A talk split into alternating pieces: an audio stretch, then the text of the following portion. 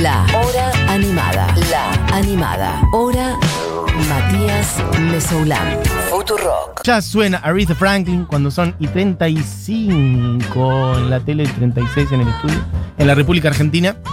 Y como todos los jueves, hay una Barbie Recanati con una historia de Mostras del Rock. Que por cierto, vamos a decir lo que estábamos acá hablando fuera del aire. Todas las columnas de Barbie Recanati las pueden encontrar en la playlist de Mostras del Rock, que está en el usuario de Futurock, en Spotify.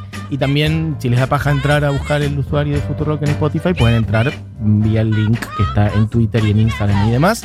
Eh, y ahí van a encontrar las columnas y, Y las las canciones. canciones. de las columnas. Por si les da vagancia incluso ponerse a buscar las canciones de la columna, Sí. Van a encontrar las canciones que son mencionadas, etcétera. Que etcétera. el episodio de hoy va a incluir no tantas canciones, pero sí muchas versiones de una canción. Like it. Vamos a escuchar un par de canciones, pero hay una que vamos a escuchar creo que como cuatro o cinco versiones, así que espero que Buji incluya las cuatro o cinco versiones eh, en, en la playlist de Spotify porque las valen todas. Así será, perfecto. ¿De quién y de qué canción estamos hablando en el día de la Bueno, fecha? hoy voy a hablar muy tranquila porque tenemos tiempo. ¿Está bien? Voy a hablar en X1. En, en- no, en X0.5. No, X1 Para el otro mío. lado. X1 mío es como um, X1 un es un montón. 5 de cualquier persona. X1. ¿Trataste de ponerme a mí no, en al X2 revés. o en En- X1.5? en uno tuyo es dos de otra persona. Por eso hoy voy a hablar en 1. Ok. Por lo general, a veces, yo en este programa particularmente hablo en 1.5 o 1.8. De la gente normal, decís vos. Ah, está bien. en por este, en este programa, Bueno, que a veces me dan 5 minutos de Bueno, ya columna. te reclamo. Eso es mentira, aparte, Barbie. Siempre tenés por lo menos veintipico de minutos. ¿Qué?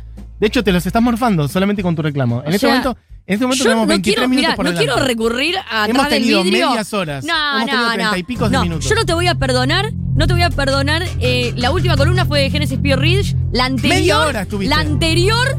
No la pude sí. hacer, fueron tres minutos y medio que me dieron. Y yo de eso no me olvido, no me olvido, no me olvido, ¿eh? Ahí había pasado algo. Era- Había pasado, había No, pasado, ¿sabes qué había una falta de respeto había pasado. Me acuerdo perfectamente que era lo que había pasado. Ese día fue el día que yo volví a la radio y bueno, fue todo me- después de mi COVID. Yo estaba Dos convaleciente, semanas, sufriendo. Chabón tenías que ser. Do- 38 de fiebre, Entonces Matías. un poquitito, un rancho con, con Buji, que había estado con el Un poco de todos tuviste. Ese día además después cayó Rosu, ese día Dolor con la de noticia de que se había mudado. Matías. Entonces entró Rosu con todo de su derpa. Después estuvo Juli y después no me acuerdo qué más. Y bueno, y vos. Pero. Bueno, cabina 3 te quedan 5 minutos. La verdad que te quedan cinco minutos, Barbie. Ahora te juegan contra mí. Hoy voy a hablar, hoy voy a hablar, eh, voy a hablar de una persona eh, que a mí me gusta mucho, es muy importante. eh, ¿Sabes qué? Lo que voy a hablar hoy tiene que ver no solamente con la música, sino Sí. también con cómo una canción puede marcar tanto el rumbo de la historia, cómo puede intervenir en los hechos década a década, cómo puede marcar la vida de las personas en el 60, en el 70, en el 80, en el 90, en el 2012, en la campaña de Obama, cómo todo puede pasar y estoy hablando de la mujer Leslie Gore. Perfecto. Leslie Gore, conocida originalmente como Leslie Goldstein, Bien. Ahora sí, de toque no te la pedí la canción, Porque ¿sabes? es me muy la, me- me la- no, me la spoileaste, boluda. Yo quiero decir que. Un poco todos conocemos a Leslie Gore por esa canción. No, ¿Para Pero hay mucho más para contar de Leslie Gore, cosas que ignoro, así que soy todo oídos, vieja. No, ya está por Barbie está tendenciera, Barbie quiere pelear con todos. ¿Querés que tenemos una botella? ¿La rompes contra el vidrio de la mesa? Ay, ¿no sabes lo que me gustaría? Una de las cosas que más sueño, Mati, es agarrar una botella de vidrio, romperla y quedarme con el filo en la mano. Por eso. Pero siento que si lo hago me voy a, rom- me voy a cortar la mano. ¿Sabes qué podemos hacer? Podemos tener una botella ya rota para que no tengas que hacer No, eso. yo quiero- Entonces cada vez que venís a hacer tu columna, hacerlo. vas a tipo al, al sótano, Yo quiero hacerlo, yo quiero agarrar rota. una botella, romperla y quedarme con el filo y Bueno, mira. está- yo te digo, Pero hacelo, siento que me voy a cortar diciendo- toda la mano. Bueno, por eso mi solución es que ya la tengamos cortada. Y pero boludo, pero no, no lo estoy haciendo. ¿Vos qué ganas tenés más? ¿De romper la botella o de tenerla en la mano? La- De romper la botella. y Bueno, que animate quede- entonces, vieja. Te damos una botella acá y la rompes. Hacemos una buena perfa. Leslie Gore. Bien. Leslie Gore, eh, su nombre real era Leslie Goldstein. Vamos a arrancar por acá. Eh, primera eh, situación que Leslie Gore tiene que enfrentar en su vida es su apellido. En los años 60, estamos hablando del principio de los años 60, Sí. en la música pop, la idea de que haya un apellido judío era cero contemplado. ¿Es la primera judía de Mostras del Rock? No, por favor. Pero de las columnas estas a mí me parece que sí. ¿Puede ser que seas No. un poco antisemita, Barbie? ¿Querés que hablemos de eso? No, no, no, pará, pará. De. En el libro no ¿sabés dudo, pero en estas columnas No, me parece no. que es la primera. No, estás loco. Ah, no, porque hemos hablado de. Eh, estás loco. Eh, yo te puedo decir algo. Eh, no tengo Sí. noción de la cantidad de columnas que hice acá. Tal vez si voy a la playlist, Sí. puedo ahí darme cuenta. Yo creo que Carol King, por ejemplo, Carol King es judía. Estoy tirando por, por portación de rostro. Yo creo que Sí, ella podría ser una judía que haya sí, pero no solamente. No, Estoy tratando de recordar otras. King. Yo diría Carol King. Ahora no encuentro la columna. Bueno, que se pronuncie la Daya. montón, Sigamos. boludo. Leslie Gore, entonces. Hay un montón. Goldstein. Bueno, Leslie Sue Goldstein. eh, Leslie Gore, Sí. eh, a principios de los años 60, primero cambia su apellido. En el mundo pop, una de- en ese momento, vos tenés que pensar que estamos hablando de una época que era casi Volver a Futuro 1. Estábamos saliendo de esa época. Todavía no era la época más eh, no Vietnam, sino más la época que Estados Unidos quería conservar todavía esa época Eisenhower de Estados Unidos de. de Dorado de posguerra, estado Sí. de bienestar. sí, milkshake. Reactivación milkshake, económica, digamos. Milkshake pancake. Sí, exacto. Todavía esa época. Sí. Y eh, el pop era bastante el chivo expiatorio de esta situación, era bastante como eh, a ver cómo a través de eh, estas artistas rubias con pelucas medio grandes y vestidos y buenas. Ya. Leslie Gore fue un producto recontra armado para esto. Su apellido era Goldstein, se lo apoyaron a Gore porque era judía y todo lo que tenía que ver con religión, sexualidad, cualquier cosa que pudiera ir en contra de esta imagen que querían vender, lo borraban con una goma como si nunca hubiera existido. Total. Leslie Gore tenía 16 años. Era como una Billie Eilish de los 60. Ujú. Cuando saca su primer disco, I'll Cry If I Want To. Estamos escuchando It's My Party, que si escuchan la letra, dice It's My Party and I'll Cry If I Want To. Es mi fiesta texto hermoso. Y lloro si quieres. Esa era la versión de. No sé si la trajiste vos, si no la di. Bueno, ha sonado mucho acá. Esa era la versión de Amy Winehouse. Es hermosa la de Amy Winehouse. Pónganla, pónganla.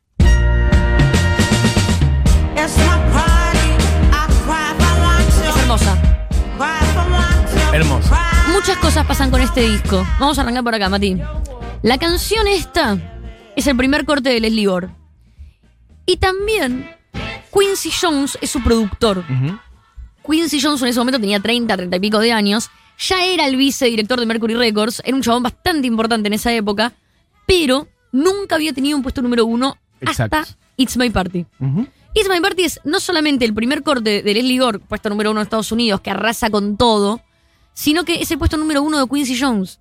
Y no es un dato menor, y es un poco como estos hechos que no sé qué hubiera pasado si. Ujú. No es un dato menor, porque Quincy Jones ya era importante, Sí, pero después pero- de esto se transforma en el productor número uno de Estados Unidos. Mal. Y no sé qué hubiese pasado ni con Michael Jackson si no hubiera sido por este corte de Sí, Gore. recomiendo ya que estamos el documental de Quincy Jones que a mí me. No lo vi.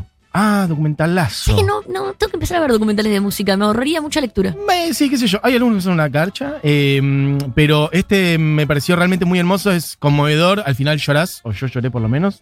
Eh, y repasa además la carrera de Quincy Jones, que laburó con absolutamente todo el mundo. O sea, haciendo cuerdas para, no sé, Sinatra, Miles Davis, Michael Jackson, hasta con este Camarón de la Isla en España. Bueno, obviamente les ligo al principio. Bueno. Winehouse al final. Bueno, un montón de cosas, un monstruo absoluto, pero volvamos a. a Una historia, bueno, pero una historia que tiene eh, con esta canción también, con Quincy Jones en particular, es que eh, originalmente la canción, la canción es escrita eh, por otra gente, y el que la quiso agarrar fue Phil Spector para hacerla con The Crystals. Ujú.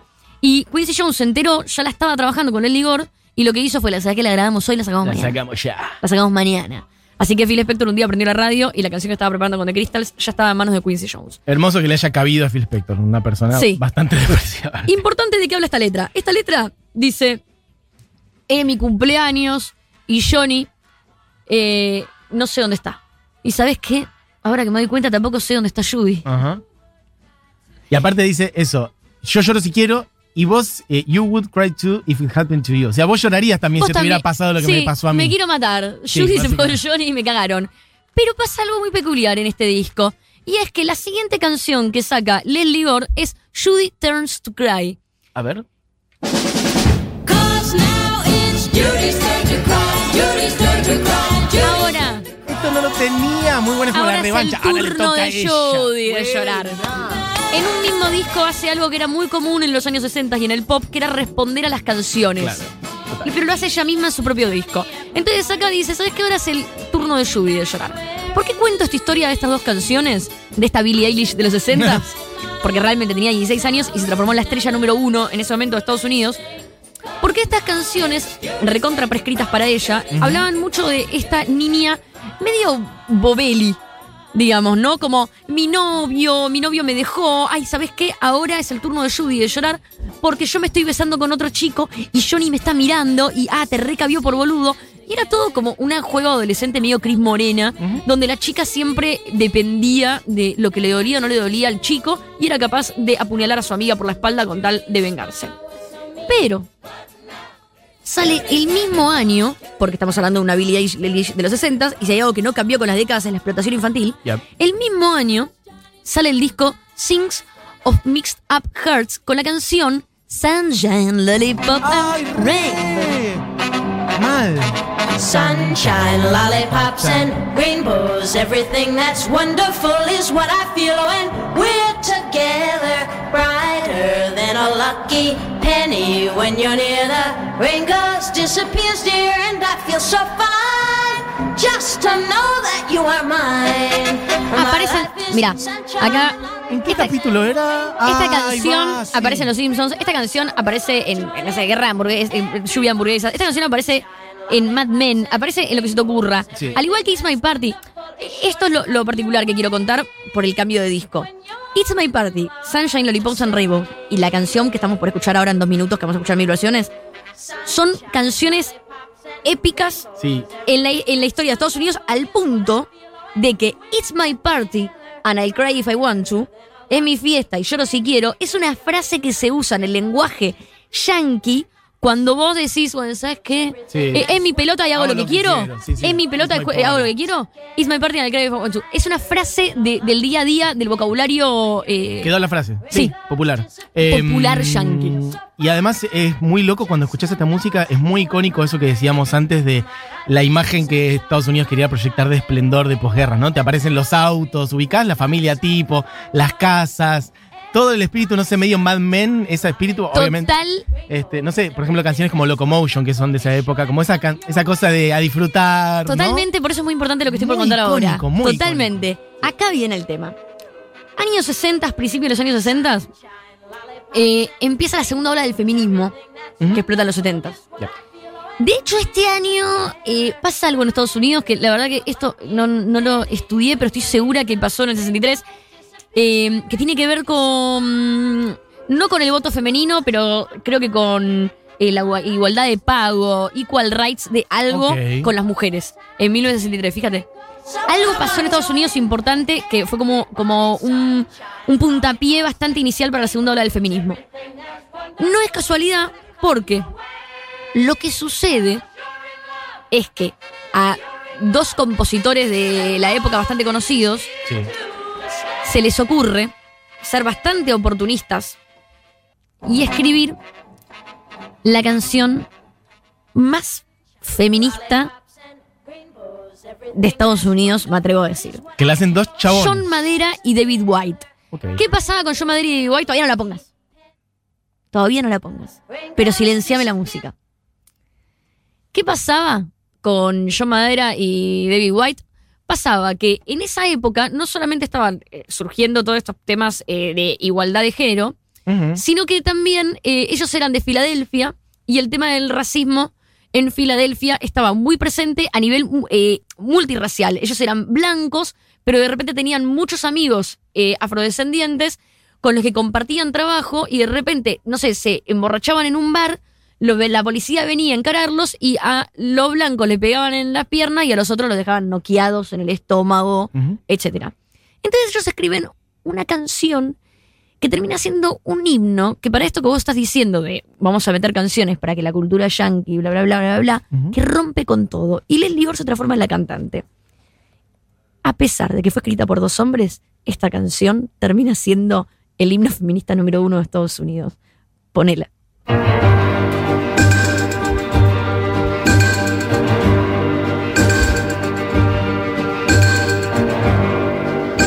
Don't own me.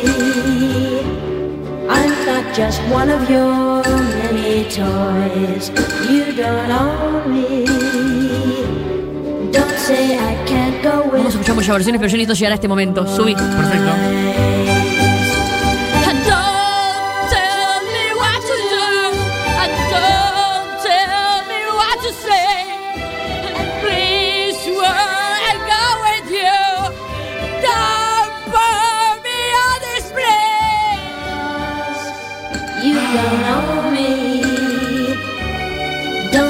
Bueno.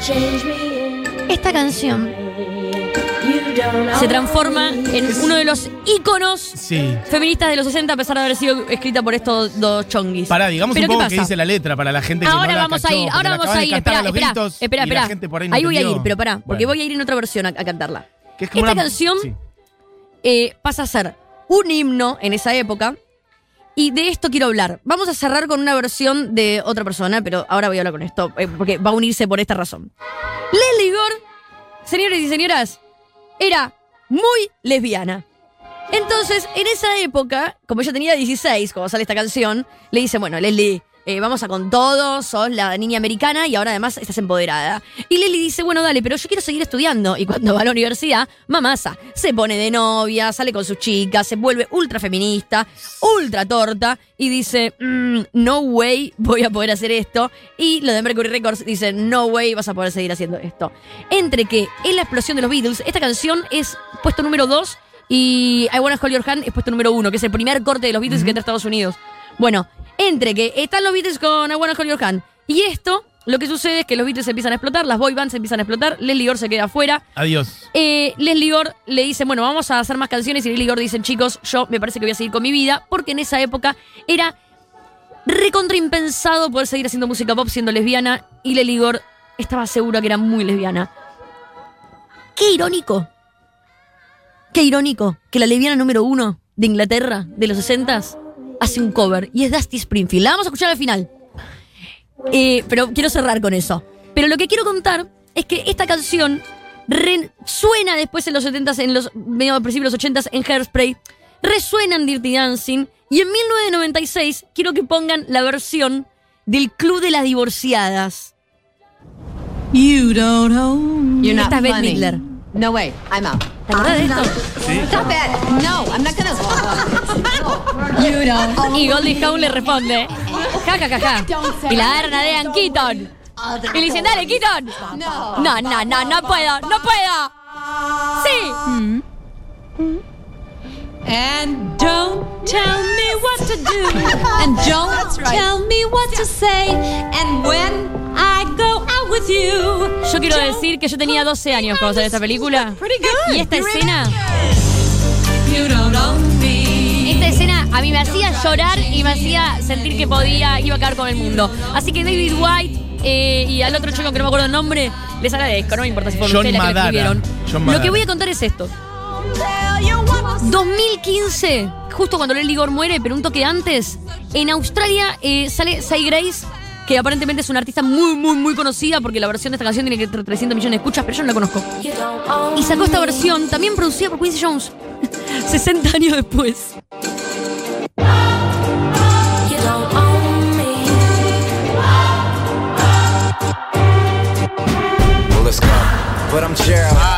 Yo, Con un featuring eh, de un rapero allá, la canción llega a puesto número uno todo.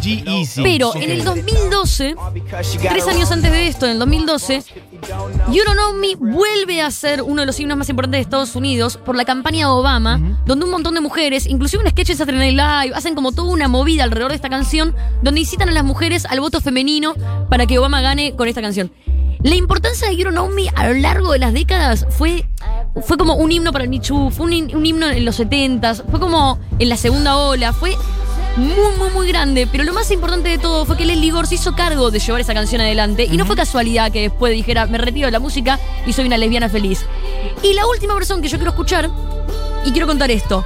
Leslie Gore se retira de la música y en el 2005 cuando vuelve, vuelve contando, che, bueno, Eso quería que Soy- hablemos. Porque esa canción Sí. está en el año 63 y vos decís como que ella se retiró de la escena por su identidad lesbiana que tranquilamente podría haber pasado que ella dijera, bueno, la oculto y sigo haciendo No, canciones. y ella ella no dijo, no, la voy a visibilizar, voy a hacer mi vida. Pero, ¿y qué hizo de su vida en todo ese tiempo? ¿Sabemos? Bueno, sí, 70, ella 80s, estudió letras. 90 eh, Yo la perdí. eh, una persona muy intelectual, eh, siguió, qué sé yo, se hizo, este, igual era muy millo. Y después volvió con la ah, era muy millo con, con haber con- metido esos singles. Sí, bueno, era Leslie Gore. Leslie Ah, Gore porque fue por muy ahí igual no la cagaban con el deal. Leslie Gore fue muy tranquilamente le podrían haber pagado dos mangos y que no le. No, no, pero no porque era blanca. Eso le pasaba por lo general eh, a las mujeres. eh, era blanca, no, pero se había cambiado el apellido. Eh, blanca y cristiana. Eh, la cuestión eh, con esta canción también es que ella después vuelve y en Estados Unidos se pasa mucho eso, que era como un ícono muy grande en los 60s, entonces en los 80s empieza a hacer covers, Sí, a ir a bares, a cantar, qué sé yo, Las. Vegas. La cosa es que en el 2005 conduce un programa muy importante LGBTQ donde agarra y dice, chicos, quiero aclarar por si no se habían dado cuenta que yo soy muy torta, hace 30 años que vivo con mi mujer. Pero ¿qué es lo que dice ella? Ella dice, veo la importancia, todo el mundo sabía que ella era lesbiana. Eh, pero no en la industria de la música, no se hablaba. Y esto es muy, muy, muy común, sobre todo en los 70s, 80s. Es como, bueno, de su vida privada que haga lo que quiera, pero, no lo contemos. Hoy sigue pasando. Y era, sí, pero ¿qué es lo que dice ella de hoy? Ella dice, un personaje que me di cuenta hoy, ¿ustedes me aman? ¿Ustedes están fanatizados conmigo? ¿Ustedes creen que yo le cambié la vida con esa canción? Bueno, sepan que lo hizo una lesbiana. Esto se lo digo a mi amiga Marinina, que seguro está escuchando. Eh, que me dijo que está escuchando. Bien, Eh, un beso.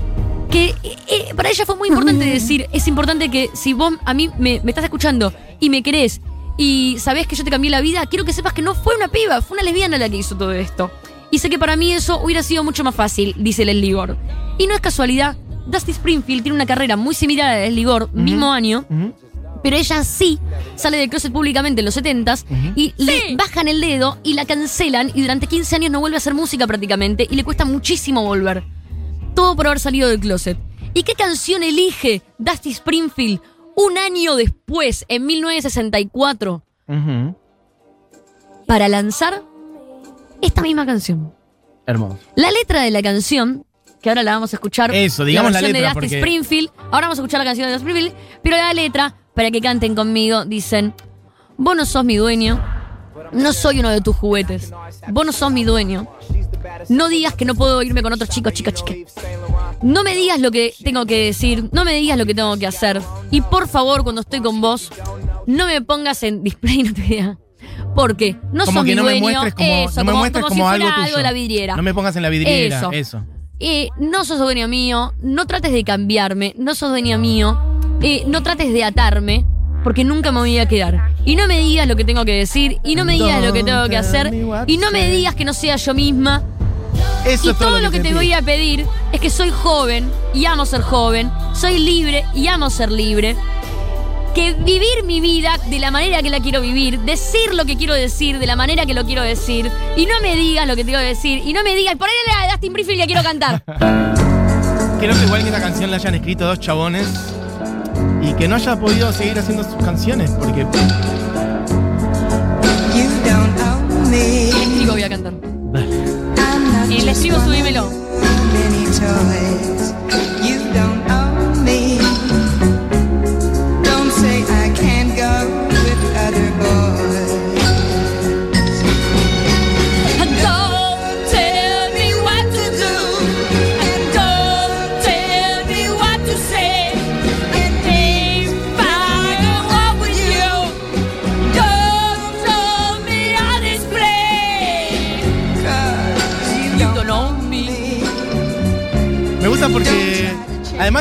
Dramática, tiene cosa- una cosa de balada medio tana, no sé cómo Es decir. increíble la esas música. cuerdas ahí de fondo, un sonido que agarró mucho Sandro también por decir algo. No, acá. y no, Ubicás, es muy, un sonido re Sandro. ¿Sabés de dónde? De Italia. Bueno, Esto digo, era muy una de. balada tana, sí. por Bueno. eso digo.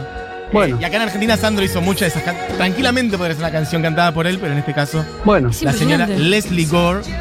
Eh, medio que tendríamos que ir cerrando el programa, pero vol- volvamos a poner esta canción completa. ¿Cuál, Por favor. ¿Alguna de las Sí, versiones? porque en duran dos minutos. Por eso. Yo mira, ya que escuchemos la de Dustin Springfield. No, pongamos la de Dustin Springfield. Cerramos Para con mí la de Dustin Springfield, ¿sabes por qué? Porque eh, me parece muy importante lo que hizo Leslie Gore eh, y que haya preferido vivir su identidad. Pero nada, eh, también me parece. dicen que hay una versión de John Jett. Hay una versión de Joan Jett para la mí es gente lo horrible. dice, Dilancito. Ah, Ay, es- perdón. ¿No está buena? A mí no me gustó. Bueno, ¿a, quién Pero- le que pedir perdón? ¿A nadie? No, te perdón, gustó? porque no sabía que había Perfecto. sido la gente. Pensé que había puesto voz en Spotify. No, no, la gente dice. La de Dustin Springfield. A mí no me gusta. Bueno, ves, esto es un poco lo que te- tremendo que la hacen cantar eso, dice oyente lesbiano acá, y al mismo tiempo no la dejan ser lesbiana en paz. Bueno, totalmente. Y Joan Jett, Joan Jett, es también una persona que no habla de su sexualidad Ujú. y que sabemos que es torta. Pero y- ella elige no hablar. Ella elige no hablar. Por Mirá. eso yo quiero elegir la versión de Dusty Springfield, que a comienzos de los años 70 dijo, muchachos, Esto es así. sí, soy torta. Y la cancelaron durante 15 años. Murió joven Dusty Springfield. Eh, Sí, Lily podríamos Bird hablar de también. ella, ¿no? La semana que viene hacemos columna Ahí de Dusty. Springfield. Ahí va, viejo. Este, mm, porque lo revale, ¿eh? Dusty Springfield, y creo que nunca hemos hablado en este programa. Y de hecho, la versión. eh, yo llegué a Dusty Springfield por el señor Tarantino, porque Wicass en Pulp Fiction está la versión de ella de Son of a Preacher Man. ¿Cuál es No, esta? Susana, esta es Susana Jiménez. No, me muero. voy a poder ser lo que quiero ser. No me no, arruinan todo, boludo. Susana. todo. No, bueno, pero pará, yo quiero decir algo. Esto, decime de qué año es, porque esto es por el Club de las Divorciadas. Y seguramente un poco. Mi querido adiós. 1998. ¿Qué pasa? El Club de las Divorciadas fue un boom muy grande, hay que decirlo. Y de hecho, en Argentina, yo quiero que aparezcan en la contabilidad de cantidad de divorcios que hubo entre el 96 y el 98 cuando salió esa película. Porque yo me- eh, fue como un momento de. You know what?